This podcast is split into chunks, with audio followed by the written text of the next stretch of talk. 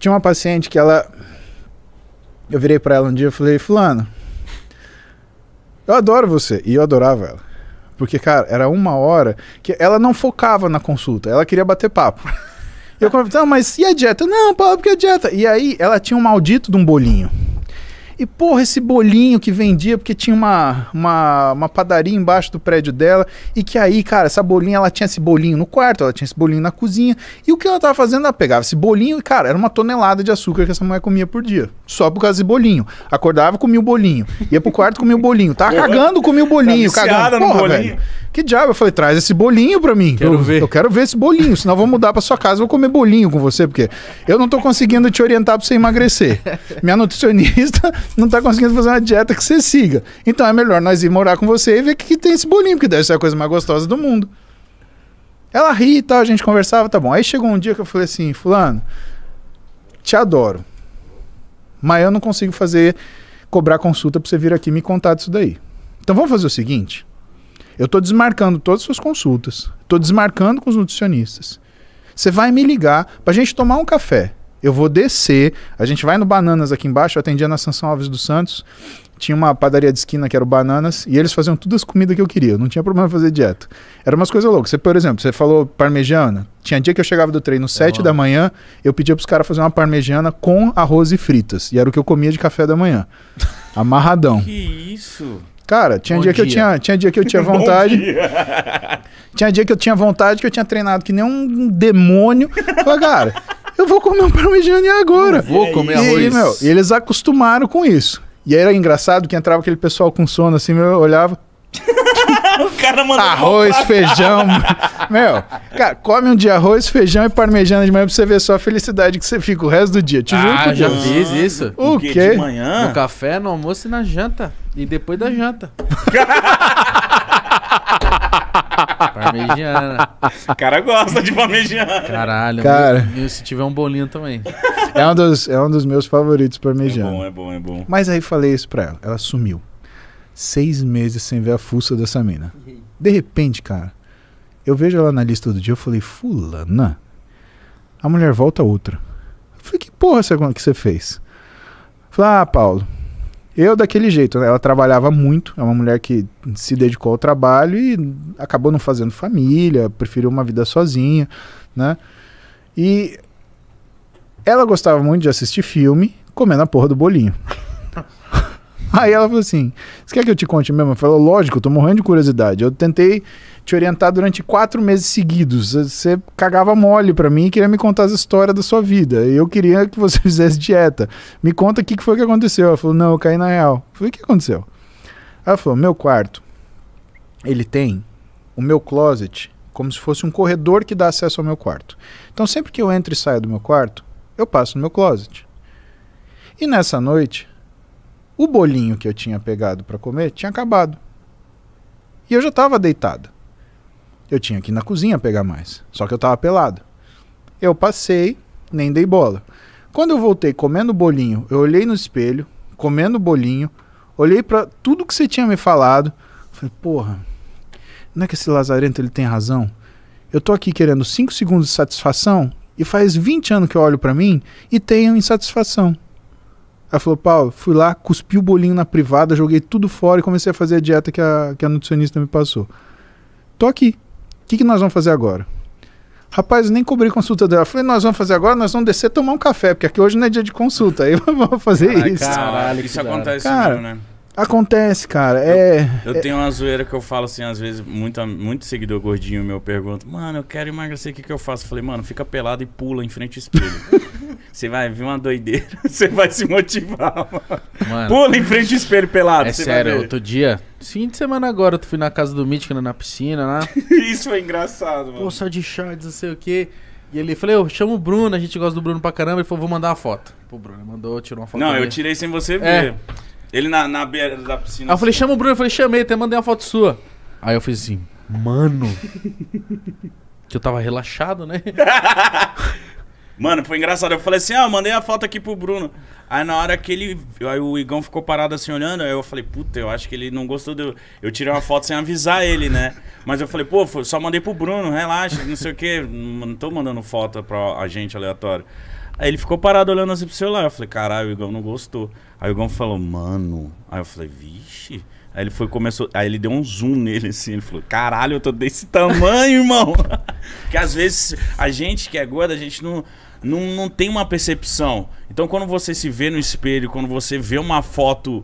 Sem ser aquela foto que você se ajeita, uma foto você assim, você olha e você fala, caralho, olha como que eu tô, mano. Eu preciso mudar, cara. É sério, mano. Então, mas aí a gente entra numa conversa muito importante, que é uma conversa que eu tenho com a Roberta, com a minha esposa, há alguns meses já. A minha esposa ela é nutricionista, né? Ela fez nutrição depois, né? Mais tarde na vida, e ela se formou uma excelente nutricionista. Para mim, no que ela faz, ela é a melhor do Brasil e, e, e não é porque é minha esposa, é porque ela é. Naquilo que ela faz, ela é sensacional. Ela é uma profissional excelente. E a gente estava falando disso. Por que as pessoas querem mudar, Igão? Você não pode mudar porque você não gosta de você.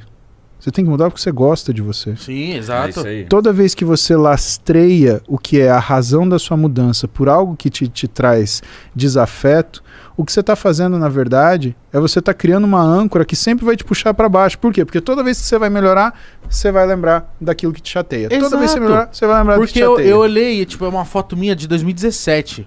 Eu falei, hoje, né? Eu falei assim, caralho, eu tava bonito pra caralho, magrinho. Aí, isso é uma motivação Só que, do- mas em Motivação 2017 eu tava como? Tô gordinho, hein? É, Eu já tava assim, né? e eu não tava. Ó, você quer um exemplo de como é importante você ter esse raciocínio bem, bem posicionado sobre você?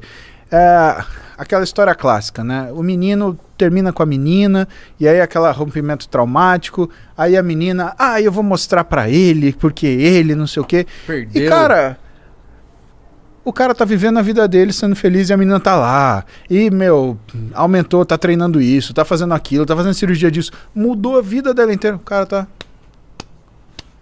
E quanto mais ela olha pro cara pra ver se ele tá prestando atenção nela, mais ela fica puta da vida. Por quê? Porque o cara não tá nem aí. O cara tá sendo feliz. Ou tá buscando a vida dele. Isso é o pior motivo que tem. Né? E é aquela coisa assim de, de você falar. Outro dia eu tava falando com a Roberto sobre ah, a melhor versão, a melhor versão. Não tem uma melhor versão. Tem o que você tá afim de fazer. Tem aquilo que é a sua identidade. O que a gente fala para as pessoas, na verdade, é todos têm direito de buscar a sua identidade ou exercê-la plenamente. Ah, você não é um modelo de magreza, mas você se identifica com a forma que você é? Cara, beleza, bom para você. Você não torna a vida das outras pessoas miseráveis com isso? Bom para você. Agora, não adianta você ser um cara musculoso que fica enchendo o saco de todo mundo mandando fazer dieta e treinar, chato pra caramba, né? Também não adianta você ser um escroto que fica falando, ai, porque você tem que me gostar. Cara, quando eu vejo essa gente desses de afirmativas que tem esses grupos, cara, é um bando de gente que tá querendo o quê? Tá querendo que a sua admiração, só que ele mesmo não se admira. Ah, para com isso. Cretinice. Você só não pode ser escroto na sua vida. Você pode ser gordo, você pode ser magro, você pode ser verde, você pode ser amarelo, você pode ser palmeirense, você pode ser corintiano, você pode ser forte, você pode ser fraco. Você tá feliz? Você não vai encher o saco de ninguém, porque gente feliz não enche o saco de ninguém. Gente feliz segue com a própria vida. Então é isso que eu desejo. Eu desejo que as pessoas sejam felizes. Você é feliz com 140 quilos. Se você é gordinho, se você é musculoso, para mim tá ótimo. A única coisa é que se você for com 140 quilos e doente, seja porque você é musculoso, porque você tá todo arrebentado de encher a cara de droga, seja porque você é gordinho, porque você tá todo arrebentado por causa de inflamação de obesidade, eu vou querer te tratar. Lógico. Por quê? Porque é isso a minha profissão. É isso que eu sei fazer. É cuidar das pessoas. E talvez você tenha que sair dos 140 quilos de músculo para ir para um 120. Mas, meu amigo, pelo menos você vai viver para aproveitar isso. E talvez você tenha que sair dos 140 de gordura para 120. Mas, meu amigo, se o que você mais gosta é comer, não é melhor você viver mais tempo para comer mais? Porque para mim é o que faz sentido. E outra, cara, eu adoro comer, velho. Eu não sou, ah, ah, vamos ficar fazendo dieta sem comer que nem um jagunço. Não vou, cara. Só que tudo tem uma medida do saudável. E quando você fica escravo de um comportamento, qualquer comportamento que seja, isso é ruim para você. Porque você deixa de ter opção e a capacidade de decidir. Aí é ruim. Aí a coisa complica. Aí você não é uma pessoa disciplinada, aí você é uma pessoa fanática. E o fanatismo ele cobra seu preço. Para você, para as pessoas que você ama, para as pessoas que te admiram. E às vezes nem pessoas próximas, mas que de alguma forma se afeiçoam a você e que acham que vão precisar ficar fanática para nem para chegar a algum lugar. Ó, eu acho que eu sou feliz. Eu não, eu sou feliz com 130. Mas com menos 30 ia ficar mais, hein, viado? É, né? Ia. Acho que ia viver mais. Não, mas é com certeza. é, Quem é rolicinho quer, quer ser menos roliço. Porque a, a vida fica mais fácil, é melhor, né? Você tem mais fôlego. Eu lembro quando eu tava na academia direto, eu dormia melhor, eu transava melhor. Eu comia melhor, eu respirava melhor, eu tinha fôlego, eu. Isso é louco, é, é outra parada. Isso é o legal de, de você se cuidar. Porque às vezes a gente trabalha, a gente não tem tempo, né? É, e a gente fica se dando esses luxos, né? Tipo, não, hoje eu vou comer um bagulho da hora, eu trabalhei pra caralho. E é aí que a gente engorda. E sempre Mítico. fica nessa. Nossa, hoje eu trabalhei muito, então hoje eu vou comer um bagulho muito gostoso. Aí pede logo um. E eu que bebo também. Ixi, aí é uma bagunça.